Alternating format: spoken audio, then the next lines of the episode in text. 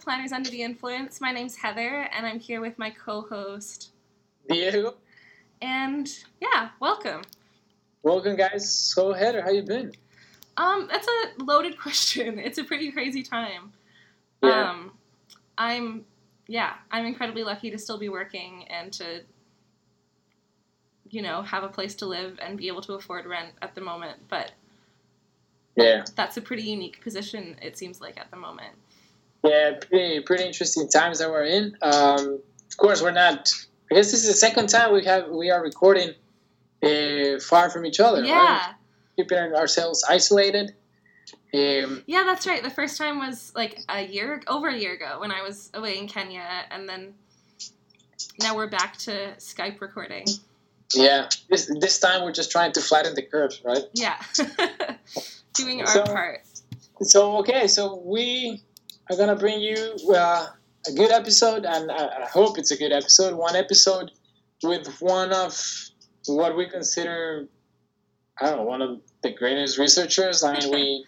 What, what do we what do we have to say? Yeah, look, I'm so for starters, I wasn't able to be a part of this interview unfortunately with work and um, everything else going on. I haven't been able to make it to some of the recording sessions, and so this is one that I was so looking forward to, and I'm really incredibly sad that I didn't get to to be there for because she's just so cool, and um, her research is making such a big difference.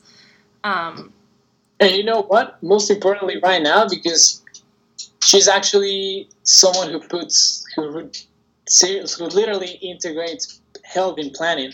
Yeah, exactly. Like there's so many um, now there's so many kind of articles flying around and things like that about um, what the pandemic means for cities and means for planning, but the, the the health in cities is something that she's been looking at for a really long time and it's good that that kind of I guess topic or bringing those two areas together is finally happening. Well, so I mean, we don't have any more. I ju- we just want you to guys listen to this episode.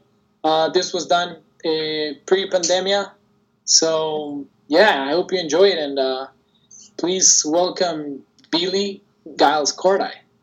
who um because i don't think you actually get into her qualifications in the interview. You just like jump right into all the um interesting amazing stuff. But we know of billie and have met billie previously through rmit so she's the director of the center for urban research's um, healthy livable cities team and um, diego and i both kind of came into contact with this research team during our masters at rmit and um, like my uh, thesis supervisor was uh, a member of this research group, as was Diego's, and so we've been familiar with Billie's work for a little while. And kind of, yeah, it's very, very amazing that she took the time to sit down with you and was willing to to have that conversation. And um, I hope everyone enjoys listening to it as much as I did. Yeah. So Yeah, without further ado, welcome Billie.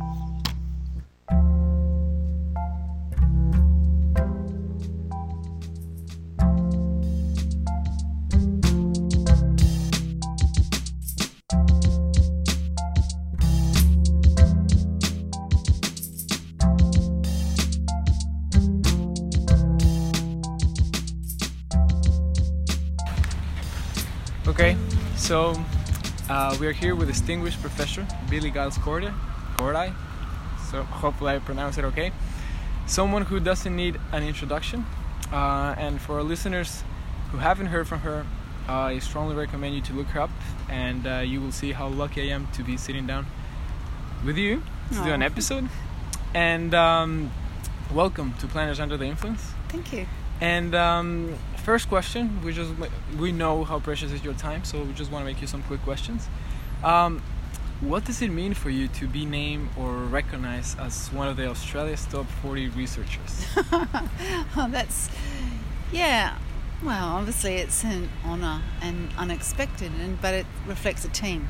You know, Yeah. all my research is done with a team, and over you know 20 years, I've had actually a lot of PhD students. My team started out with a lot of PhD students Uh-huh. because we had lots of grants and we had busy collaborators, and the only way it could really work was to have lots of PhD students. So Uh-huh.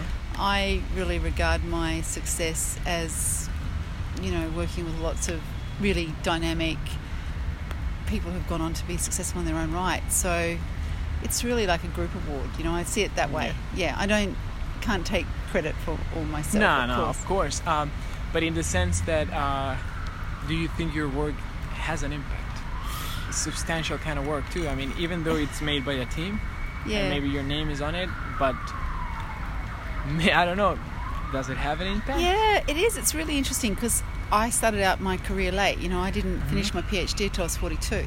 Yeah. So I was not a baby when I finished. And um, but it's always been focused on trying to work with policymakers and practitioners. Yeah. So which is unusual because most people think that the only way you can be successful is just focus on science or focus on the to be a social scientist. But I focused on because you know I started my career late. I wanted to have an impact. So that Yeah. was really what I tried to do.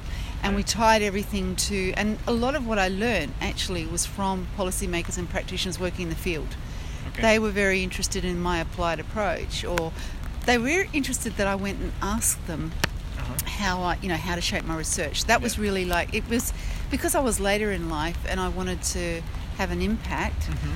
I designed my research to speak to the people I wanted to do. It just intuitively, it just seemed an important thing to do. As a, So, as, yeah. just I- I like an intuition, like that. This is Uh-huh. a good thing. Putting up my umbrella here because it's sort of raining. Yeah, we uh, for our listeners, you have no idea. We are in one of the greatest open, uh, is in a great open space here at RMIT University, the alumni courtyard, um, which was used to be a jail. Right? Yeah, not Yeah. very good history. Yeah, th- I mean, but an interesting thing. How do we recuperate that space?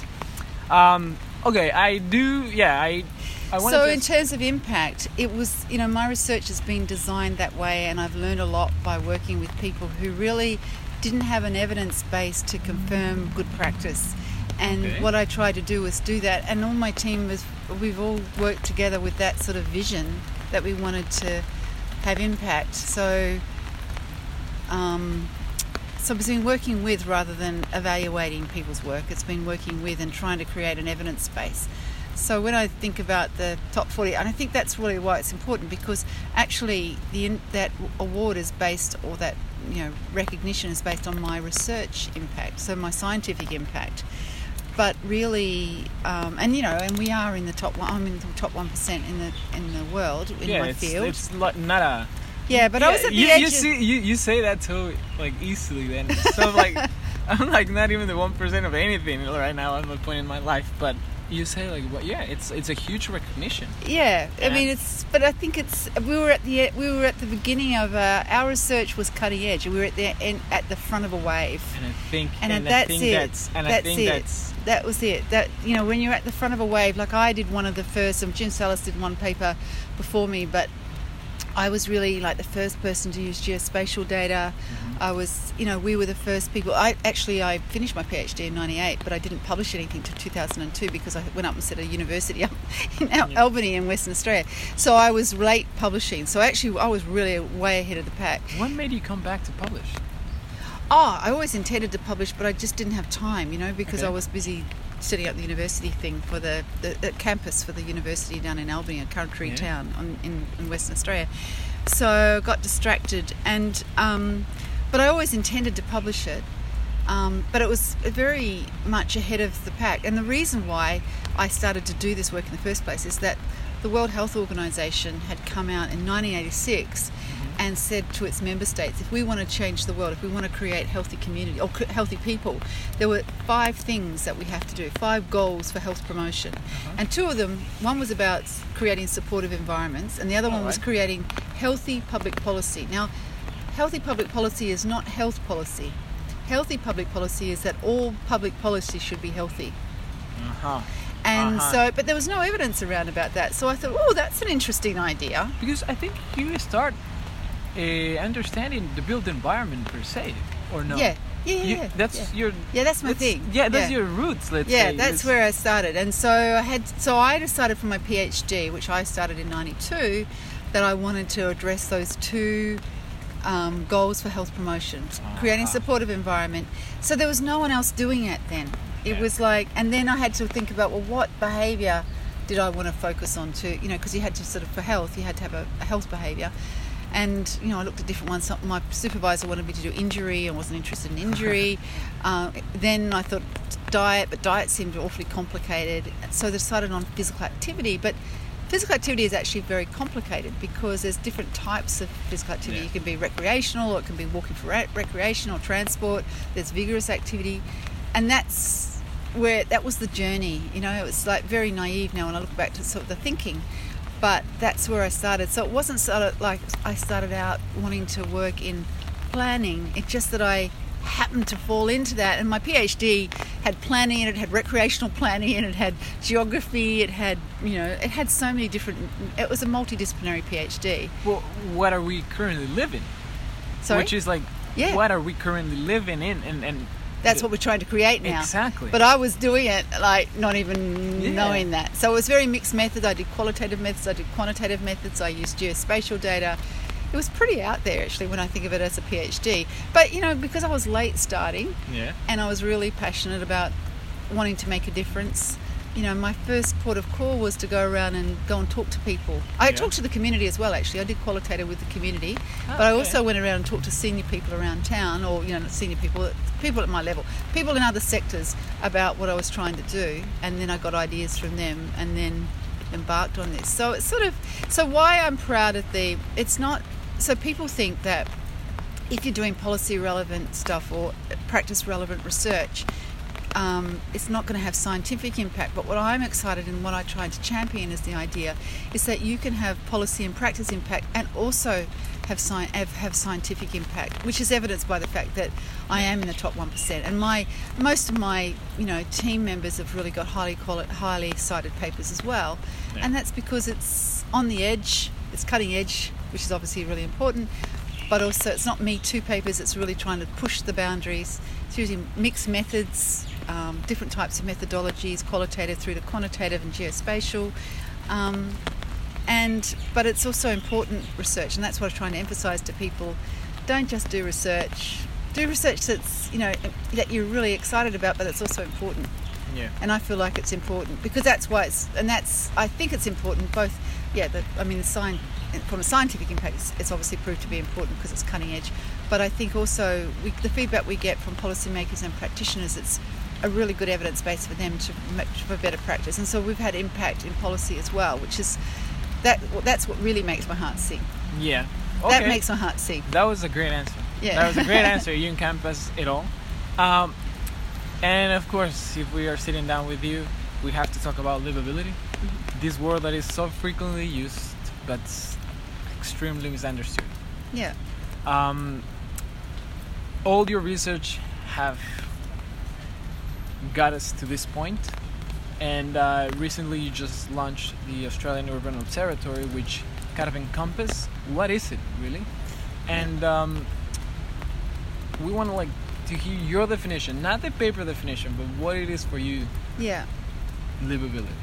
So when I came to Melbourne, 2011, I mean I'd been doing work on evaluating the West Australian healthy, uh, healthy livable communities. Which is interesting. Do you Yeah. think? Uh, I'm, I'm, I'm sorry to interrupt, but that's a question that I even asked to another professional from Western Australia. Um, what's going on over there that actually kind of they were on the top of the way of that, Yeah. that point in time? They'd been really caught up in new urbanism. And they did a, a local interpretation of the new urbanism policy for West Australia. And, and they were the people who were getting excited about were the planners working in the planning department, and so they created the livable neighbourhood guidelines. And what's a funny story there is I went back to sh- to, to them to. To present, uh, they had given me some data, the Department of Planning. Uh-huh. So when I finished my PhD, I went back to tell them my results, and the guy I presented to, the, who had ri- the guy who had originally gone and got the data from, senior person in the department, he'd left, and then there was the other person, Evan Jones, who was who was his replacement. And so I went to say, "Oh, can I present to you my findings?" And I presented them. He got so excited; it was really amazing. Yeah. He was so excited because they were just developing the livable neighbourhood guidelines. He said, "Oh my God, this is just exactly." Sort of evidence that we need because we've taken a punt. Uh-huh. Um, we think this is important, and so they got super excited. And then I ended up doing an evaluation of the livable neighbourhood guidelines to see whether it's been. So we had a ten-year study on that. So when I came to Melbourne, So the idea of livability, not defined, but you know, livable. How na- it is, yeah. yeah, that wasn't defined then. It was just livable communities. So when I came to Melbourne, the health department contacted me. Ian Butterworth, he was a person working in the northwest region of Melbourne, and it's a ra- more rapidly growing area. You know, so there was all this growth, and he said, "Oh, we really need some help. We want, you know, the health department's really concerned about the health impact of all this change. Can you come and work with us?" um, and do your research. You're coming to Melbourne, and we would love you to work with us to, you know, to to understand um, the health impacts of all this rapid growth. Anyway, so he got me. He paid me. It was a terrible thing because you know when you do things and you don't really want to do it, but you know you have to do it. He got because I was too busy. You know, new job, new team, Yeah. the whole thing. Um, so he got me to go around and interview all the senior people around town. So I had to go to all the local government um, authorities in the growth areas, uh, all the regional managers, and all the CEOs of all the direct secretaries of departments, senior departments that were relevant. And because what the health department was putting out was a you know, health strategy, and they wanted he wanted me to ask them the question: How could they contribute to creating health in the region? And invariably what came out of that those series of interviews which I didn't have time for but I did find incredibly interesting and they gave yeah, the good thing about Ian is he gave me a planner to go with so he paid me he gave me some money but he also gave me a planner to go with because I had to get on top of the what was happening in Victoria and she was Speak, the speak the language. speak the language. So uh-huh. I had to learn the language for Victoria. So it was really great. Steph David and I went around and we interviewed all these people. And what came out of it was that they said, look, the things that are bothering people in our community, you know, we could run a stop smoking course or we could get people to ask people to be physically active. We could give healthy food. But actually, the things that are really causing ill health in this area is lack of transport, lack of jobs, lack of, um, um, you know, amenity. These are the things that are really causing us grief here. And actually, it was really interesting for me because these, and from a health point of view, these, and I'm a public health academic, these are the social determinants of health. Now, if I talk to the Minister for Planning or the Secretary of Transport about the social determinants of health, I can tell you in a, in a heartbeat, they will be, the eyes will be glazing over and I've lost them. But what I we did, don't speak their language. Then. well, you know, they're not interested in that. Yeah. They're interested in how do I manage traffic in this area or, you know, how do I plan cities better. But if I talk to them about livability, the livability of a city, suddenly they're all excited. What is the hype of that livability? It came to become that? Well, so index I that we thought I thought what we have to do now is define livability through a health lens. So what we did was we did a study and we looked at all the ways that people are defining livability, and we come up with our own definition. And what we said was a, a livable community is safe and socially cohesive. So that's really important for people to feel comfortable and that feel included.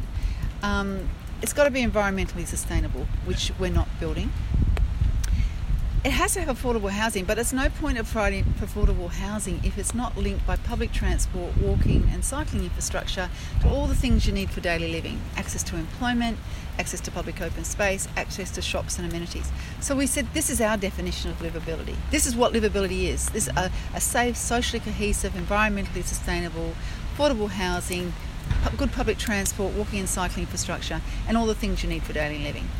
So we said, okay, what gets measured gets done. So we'll start measuring it and seeing if we can measure these things and whether there's a health impact. And that's really what started us on this program is that we came up with a definition. We then said, well, we'll create geospatial indicators and we'll measure it. And actually, what's happened now is that you mentioned the Urban Observatory, Australian Urban Observatory. Now, what we've done, we've done two things actually. We created a healthy, livable um, Scorecard? Checklist, Uh-huh. hel- urban livability checklist, which summarizes all of our findings. Yes. And now we've put it into the into the into the Australian Urban Observatory. That's on my coffee table. Oh, good! I'm That glad. is- Keep it as a Yeah. as a venture. Yeah. So that's really how that's how we got into all of this, and that's how we come to define it, and that's how the observatory's been launched. And one of the questions now that you mentioned this the scorecard and the livability, you know, the indexes, um, how do you think this can be reproduced in, like, reproduced in other cities? Well, we've done like in, in terms of our checklist. Um, that's drawing on our national research. So it, it really is that the checklist, the urban livability checklist, um, it has all the metrics. So we hope for planners that they could use it when they're, you know, assessing a subdivision design, a subdivision uh, area. They could actually look at well, what's the density going to be? What's the, you know, how close are the how, how connected are the streets going to be? We could you could actually use that as a way of a, a checklist to say, well, is this going to produce a good result in my community? So that's what I think is important about that. But in addition to that, we have put out scorecards for the cities. And so we've now we've got 21 for the 21 cities that are in the national performance framework. We're going to be releasing, or 20 cities in the national performance framework. We're going to be having um, scorecards showing, like, summarising some of the findings against the scorecard. That's- So you know that so you know regional the biggest regional cities as well as the, the major capital cities. Mm-hmm. So um, yeah, there's 21 cities in Australia that are over 80,000 people, and so all the all the scorecards are based on those cities. Um, let's say, for example, if I want to, if I want to start measuring livability and uh, you know make a scorecard for livability in Ecuador, where I'm from. Oh, I see. Right, you mean globally? Yeah, we have a, I have a project going at the moment, Yeah. and it's not quite the comprehensive scorecard because it's a bit of a big thing to take off. Yeah. uh, to big, a lot to chew. So in 2016, we published. I felt like I'd made it, really made it, you know, like scientifically, because we got on the cover of the Lancet. The Lancet. It's like being Yeah, on the cover of the Rolling Stone. Yeah. You know, like, oh my God, I really made it now. Yeah. So, so our listeners who are not into academia or anything, this is what it is. This is to be in the Lancet. Like, oh my God, I've really made it now. And we had the we had a three part series, and I wrote the first paper in it. It was about city planning and health. And what we proposed in there is that you know, again, on this idea of what gets measured gets done, that we needed to have um, indicators for cities, which were not the downstream ones that you see that have been proposed for the Sustainable Development Goals, more upstream. Are there policies in place to deliver the cities that we want? So the Yeah. first part was about you know what policies are in place, and the second part was then measuring the geospatial indicators. So we're just doing that now. We're doing it for 25 cities um, across the globe, six continents, Mexico City being one. Okay. So, and we're hoping to have a scorecard that will come out for that. So, go to South what we want to America, do is create um, all the. Um, so it won't be as comprehensive as our own because we we've only creating ten geospatial indicators. So in the in the observatory we have twenty three. Um, but what as a starting point of a proof of concept, we wanted to show could we do this globally, and that's what we're working on at the moment. So.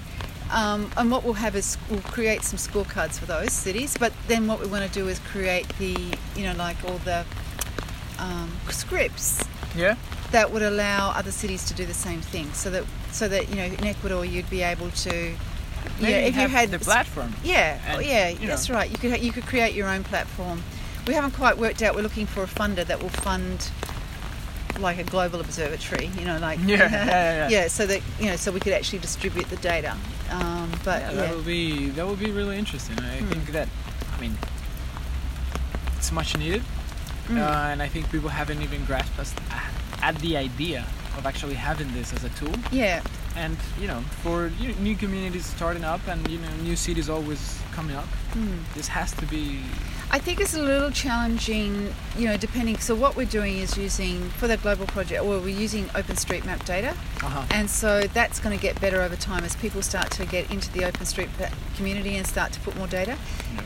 For cities that have got, you know, um, I don't know in your cities, in your country, whether you have, um, uh, it's not called slums in there. Uh, what do you call No, it? well, Uh, they are you know informal settlements. informal settlements. yeah. That's a big challenge because you know, like the often there's not don't have the data there. So But we're that's not. a whole, but that's, a whole, whole world, and that's That's a whole study uh-huh, has to be that's done a- about that. You know, We've got Chennai. We've know. got Chennai in our in our in our and we've got Chennai. We've got Bangkok. We've got um, Chennai, Bangkok. Uh, somewhere else. In a, oh, Mexico City. Yeah, Which where will you, have you will definitely will have the Yeah. informal settlements, and you'll have this Yeah. polar. There will be Yeah, a lot of challenges. Two different, uh, you know. yeah, yeah, and we'll be able to see that.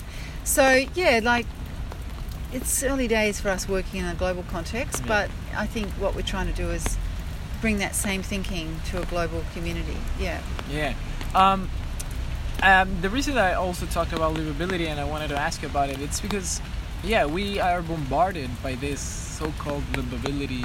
You know, when Melbourne, you know, when the livability for so many years, and really people don't understand. And I mean, some people actually take that livability Yeah. that they see that they been that they be, are being sold on, and they actually move from one place to another. They you know they go. It's a it's a for me, it's a mechanism to, you know, keep moving people or try to make a city attractive. Well, it's not. It's like measuring a completely different thing. Um, in some cases, I know from people and from my personal experience that they have used the wrong livability indicator, let's say, um, to move to another city for a university study. Right. And it's and as soon as they get, it's like okay, but and then you get to actually learn, and then you actually ask the questions. Okay, so livable for who Yeah. at this point? Yeah. So So if you're living in a Melbourne, there's no question. Melbourne is incredibly livable. And actually, the thing is that But, um, okay, yeah, the in- Economist Intelligence Unit, that what that livability, you know what it's for? expats. Yeah, to tell expats if you're going to get whether there should be a hardship allowance. Uh-huh. If you come to Melbourne, any Australian city, you don't get a hardship allowance. If you go to some cities in, you know, Africa, you Yeah, do. yeah. You get a twenty percent, and that's what it's for. And if you look at the indicators in detail, like for example, the education indicator is are there private schools, and you know what's the quality of those private yeah, schools. and are you are we gonna have houses in a suburb or in a you know in a close in a gated community? Pretty much things It's like that and and you know the environment um, the environment indicator is about what the weather's like you know whether it's uncomfortable travel you know so it's i mean people have got so excited about it but it's not telling you thing, anything about for the people who live in a city and that's what our work is doing is that, that and that's why i love the observatory because it's really making explicit how well or badly we're doing and for whom Mhm. livability for whom. So you know like what you usually find when you look at our indicators is it's all very well if you live in the inner cities but for people on the fringe they're doubly or triply disadvantaged you know because they don't have a walkable community so they can't walk anywhere. There's nowhere to walk to anyway. They don't have public transport.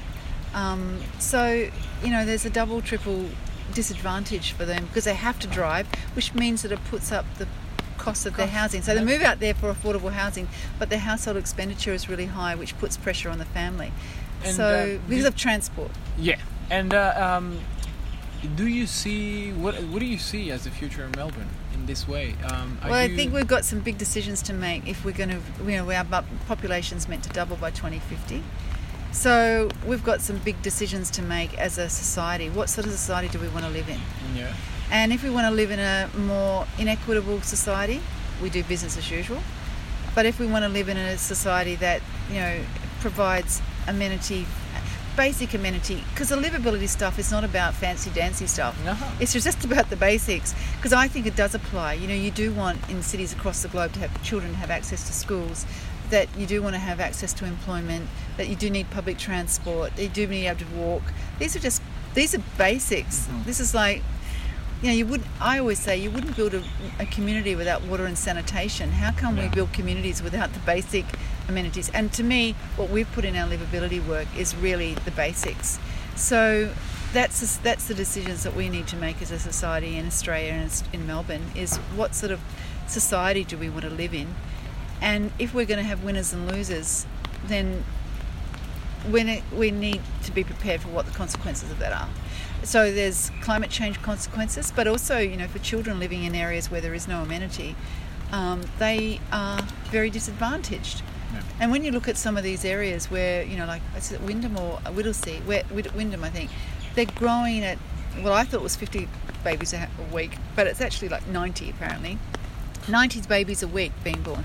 Now that's almost four classrooms of children in preschool, primary school, And where is that infrastructure? and so the infrastructure, how can the government keep up with the infrastructure? And then how do we as a society then fund that so that Yeah. people, you know, we don't make people really disadvantaged? You know, Yeah. we and if you're in an area where you say, well, I don't want any density here because you know it doesn't suit me to have density, then that means that what are you prepared to pay so that the people on the fringe, because everyone on the fringe is paying for the amenity in the inner city, yeah, yeah, completely. and the government's not Father Christmas. It can't create, can't just create the money to generate the infrastructure. So, and I mean, people say, oh, well, we need to in- decrease migration. But when you look at migration, um, we have an aging population. We can't really afford to do that if we someone's got to pay the taxes in the future. It's a very complicated story. It's a completely. Yeah, and yeah, I think we have some serious. We have to have a grown-up conversation, not you're right, I'm right. You know, uh, aggressive or um, adversarial conversation. these are really important things. I think if people really knew all the facts, Uh-huh. Not just have you know what the media is saying, but you know, I think if we had like a citizens jury that actually looked at all the facts, I'd, I'm sure they would come up with some wise decisions about what we need to do as a society. Um, yeah, I mean, if they don't listen to one of the top 40 researchers, I don't Wait, expect them to yeah, I listen to don't- me. But you know, the other thing is that I think you know the 20-minute neighbourhood idea. I think was definitely moving in the right idea, right direction. Yeah. I mean, the 20-minute neighbourhood's a misnomer really because it's really the 10-minute neighbourhood because they say it's walking to and from. That's really a critical part of it because if you were able to achieve a city of villages where you know people did have that would produce a much better quality of life for people. The question is the devil's in the detail how we actually do that because you have to get the densities right. Uh, you have to think think about the catchments of all the different types of amenities. It's quite a And- complicated. and truly you have to connect them. I mean, yeah, yeah. you cannot isolate them. Yeah, you have yeah. to connect them. You have to connect it all up. Uh-huh. How you retrofit the existing areas, and that's the big worry for me. Because I think, you know, starting from scratch, we could do that for new suburbs. What, what are we going to do about the existing? Retrofitting is really expensive. If the planners can hear anything from me, please don't think that we can fix this up afterwards. No, we can't. It's not possible to retrofit because you can't, never can afford to do it. It costs a lot of money, and then people don't want it to change. So we really do need to get it right in the first place. And on our watch, we are responsible for the things that we create. You want to look back when you're 90 and go, I'm proud of that. It produced a good result. Not, oh my God, what was I thinking? So we really need, it's a big responsibility. I think the built environment professions have a huge responsibility of producing a, you know, a, a, an equitable society. And I, you know, I, people say, oh, you know, don't put it on us. I do put it on you, and I do put it on transport planners. I do put it on anyone who builds a built environment. I've, I've said everyone should sign a Hippocratic oath. First, do no harm. Really be thinking about the unintended consequences of your decision making. Big Yeah. responsibility. and that's one of one of the things that actually impresses me, and um, uh, that people don't really recognize how really the built environment impact their lives on a daily basis in Wow. every in every sense and in every dimension. and I and I, I think sometimes um, planners don't even understand either, or they take it for granted. And maybe when they go into the profession and where we practice it. Maybe we don't are not encouraged to do it. Maybe they're not. Yeah. The, the policies are Need not to be more empowered. Mm. So and um, use, use data. Yeah. You know, I think that you know, I think as planners, you know, you, maybe you're not trained quantitatively enough. You really, in fact, I was talking about some, this with someone today. uh, Is that oh, this morning actually, someone from the from the um, from Spain, and he was saying it was interesting in public health. Everything in health, everything we do is evidence based, and not just on. And what planners tend to do is have lots of case studies, but you could be more evidence based Mhm.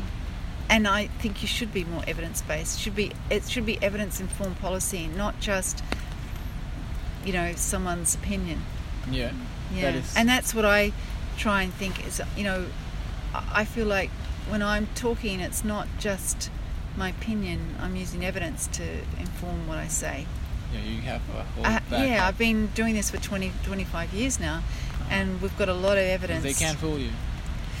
Yeah, I'm not saying I know everything, but I do feel like it's not been it's not been a thoughtless thing. It's been a very you know, I really wanted to make a difference. I didn't want to spend my I only had a short career. Yeah, you, know, weren't and- looking for citations really. You were looking No, for I was- making a change. Yeah, that's really the focus of where I. It's not. I wasn't looking. I mean, that's what I mean. It's sort of like I look at it and think, oh, it's really funny that I'm highly cited. What's more important to me is that policymakers and practitioners like our work and are applying it, and that the question is then how do we get implementation of the findings to to really change the world to make it better for everyone. And it's not that some people can't live in big houses, but you know, we we have the largest houses in the world.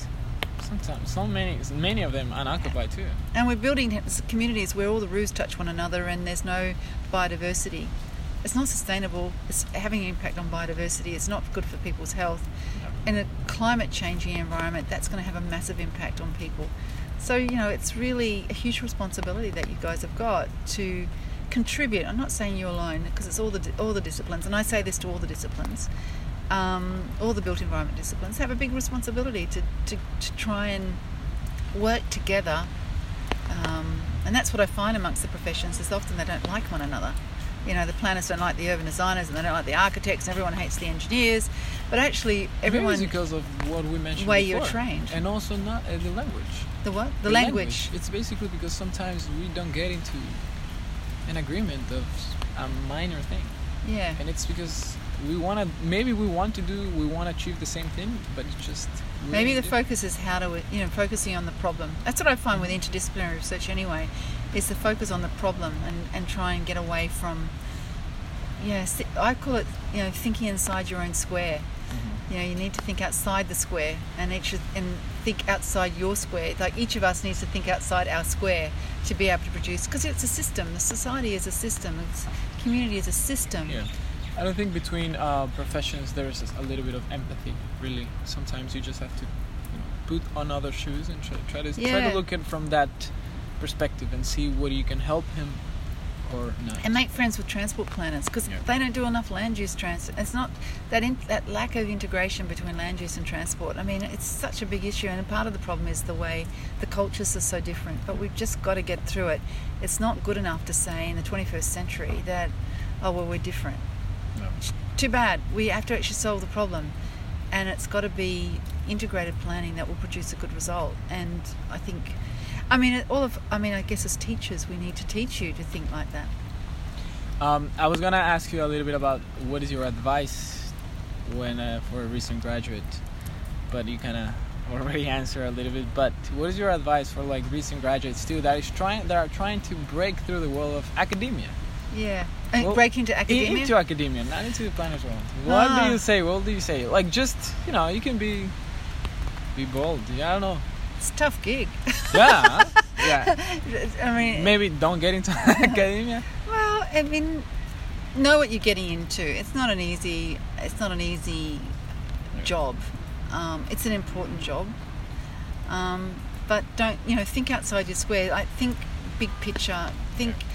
Um, I always say to people, you know, if you're going to go on and do a PhD, for example, do something that's you're interested in, but try and make it important. And one of the reasons ways you can make it important um, is find out what the issues are in society. You know, what are the big issues that we're trying to grapple with, and and have a you know try and not do a Me Too study, but something that really adds value to. Um, uh, to the field, and I, you know, I guess I, that's why I said to you the way I did it was going around talking to a lot of people Yeah. yeah, I talked to the community, but I also talked to policymakers and practitioners who finding out what their troubles were and, and how I could contribute to that. So I, I created an, uh, a research program that I was intrinsically interested in because that's really going to sustain you, but also that me and others thought were important and involve other people in your research. You know, I don't think sitting inside your square, like my team is very multidisciplinary.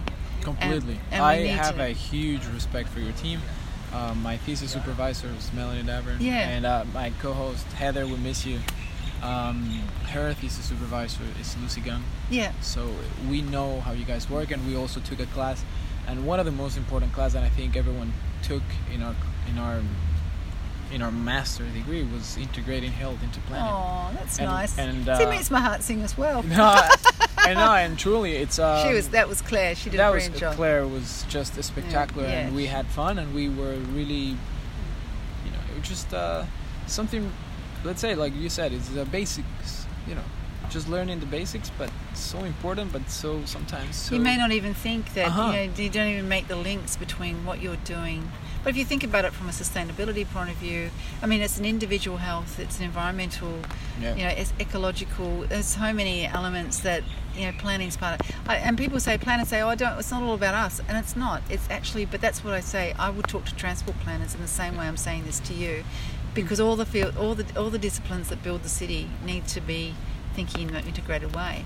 and, and and I love the fact that I recently uh, saw Claire in one uh, in one event, and she gave a she was she was giving a not a lecture, but she was talking. She was in a, in the panel, and I love the fact when she because now she's working at a, in, in Yeah, the transport world, yeah. and when she's giving even teaching her own you know her colleagues now. she said like the, all the transport planners sometimes ask her like yeah, so they, they look confused saying like well i do health now so what do i do like they, it's they have they were not into this they were never never presented to this idea and now they were a little bit confused but you know that's Mm. the way that we have to do it. But it's really interesting to me. I did a talk for the conference on, it was an international conference on transport and health, and there were really se- well senior older older transport planners there, and one of them said to me afterwards, you know, I'd never really considered when I w- none of us considered that what we were doing with Impact Health, and yet, and they created cities Another for cars Another moment of glory for you. they just went it, it was Yeah. like a penny dropped he just didn't understand and then he oh my god i never really thought about this before and yet really like wow Wow. i didn't realize i could had so much impact um, and yet they've created a city for cars and that's what we have, right? Mm. Um, I know I'm conscious about time. Yep. I just gonna ask you two quick questions. Uh, the first one, it's who is Billie outside academia? oh What well do you enjoy, when, like on a personal side, maybe? oh my stepkids i've Okay. got two stepchildren um, one's 30 and one's one's 31 and one's 33 so yeah that's a great pleasure i get to see them quite a lot um, and i'm a uh, i like to go to a spin class i do my swimming and uh, I walk to work a lot. So and I gym. I've got so I've got a quite a big exercise program because that really helps me to manage stress at work. And um, and I really like the theatre. I do the theatre. I got I've got a theatre group. I've got a swimming group in Perth, which I swim with. And I'm going back this weekend actually to swim with them. Um, yeah, I've I'm social. If I, if uh, okay. I like I like my friends and my family. Yeah. Yeah, yeah. And uh, if I go to Perth, what do you think? What would you recommend me to do? Oh well, you've got to go to Cottesloe. That's where we swim. Okay. Uh, go to Rottnest. Okay. And down to Fremantle. Well, this is uh, for everyone who wants to go yeah, to Perth. that- that's Th- These are Billie's top. top places. And I think if you've got a bit of time, and it's a long way, but it's so beautiful. Um, you know, I set, I lived in Albany on the south Uh-huh. coast of Western Australia for two and a half years. I set up the university campus there for University of Western Australia. Honestly, it is a, such a beautiful part of the world. The coast, the natural environment is exquisite. The water is aqua blue and the sand is white. It is uh, so spectacular. So it's the sort of place you probably, you know, people ever hear about Margaret River, Yeah. and it is great. But going down along the coast there in um, in near Albany, uh, out towards Denmark, Denmark's got um, Green's Pool. I mean, the water is literally green. It is just exquisite and karri trees and it's just a beautiful part of the world. It's exquisite. And um, go to Orange Tractor if you go down there because I've got friends that own Perfect. organic vineyard. Well, okay, we'll just we'll just mention your name and let's Yeah, see. yeah, do yeah. They What's know the discount? Okay. um, we ask for to every of the people that we interview uh, to recommend us a book. Uh, it can be about urban planning. It can be about health. It can be about anything. What book will you recommend to our listeners and to us specifically? Well, I don't know if you've already read it, but the Jane Jacobs book No. on that's got to be a one that's a top of the list. I think that really for you will actually encapsulate. You know, I mean, she had such vision because she she knew all this stuff intuitively, and what we're creating is an evidence base around it. So I feel like I do research of the bleeding obvious because what I'm trying to do is do research that that captures the essence of what Jane Jacobs was about. Okay. So I'd really recommend that as a great read. And I like Green Urbanism actually. The other one is uh, Tim- Timothy Beat- Beatley. Beatley, I think his name is. Um, Green Urbanism. It's about Europe and why how Europe has what it's done, put to create urban, green urban environments, and that gives us a lot of lessons from Europe about why they've been able to do what we've done and why we've made so many mistakes in Australia. Really, so I think that's a really good read as well. Well, uh, thank you very much. You It's heard it from Billie. You have two books now. Every listener to go and buy it right now. I'm pretty sure some of the planners already have the first one, but the second Yeah. one maybe they don't. Um, thank you very much. Pleasure. We're just uh, we're just wrapping things up here. I hope we're not too wet. We've just been sitting in the rain. For those No. of you who are listening, we're sitting under an umbrella in the rain. Yeah, this it is. Yeah, nobody will understand if they see us right now. They'll be like, "What are these? What are these people what are these doing?" people doing?" But we were in the rain, but we enjoyed it. I No, enjoyed it's fun. It was really fun to do it. Thanks very much.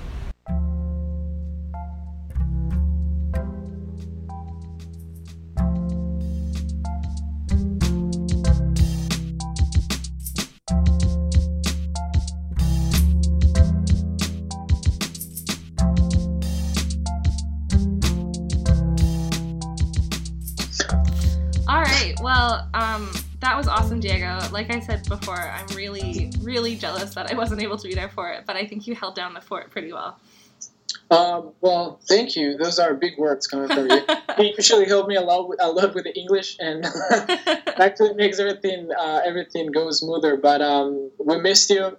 I know you were really interested on the topic, and uh, as you mentioned a, during the during the introduction, it's it's a team that we know them well because we we have been supervised by them, and um, and and I guess this is my personal, you know, belief or my personal goal sometimes to be working for for a team like that or Yeah, creating a, yeah. a creating a research team like that one. Uh, that would be one of like that would be an amazing an amazing goal. Yeah, working um, to do research that's going to help people and make a real impact is so, so cool and definitely very inspiring. So we just want to let everyone know that um, eh, please stay safe and just uh, continue to you know follow the rules during this during these times. We wish everyone is with good health and, uh, um, stay home. uh, stay home and uh, nothing. I mean, I guess there are gonna be better times coming ahead. Hopefully. Hope you guys enjoy this this episode. And um, as always, thank you to Kevin Kwan for our music and to Mohammed Abdul Karim for our cover art. Um, hope you guys are staying healthy and staying safe and staying home uh, right now, too. All right. Cheers. Cheers. One, two, three, four.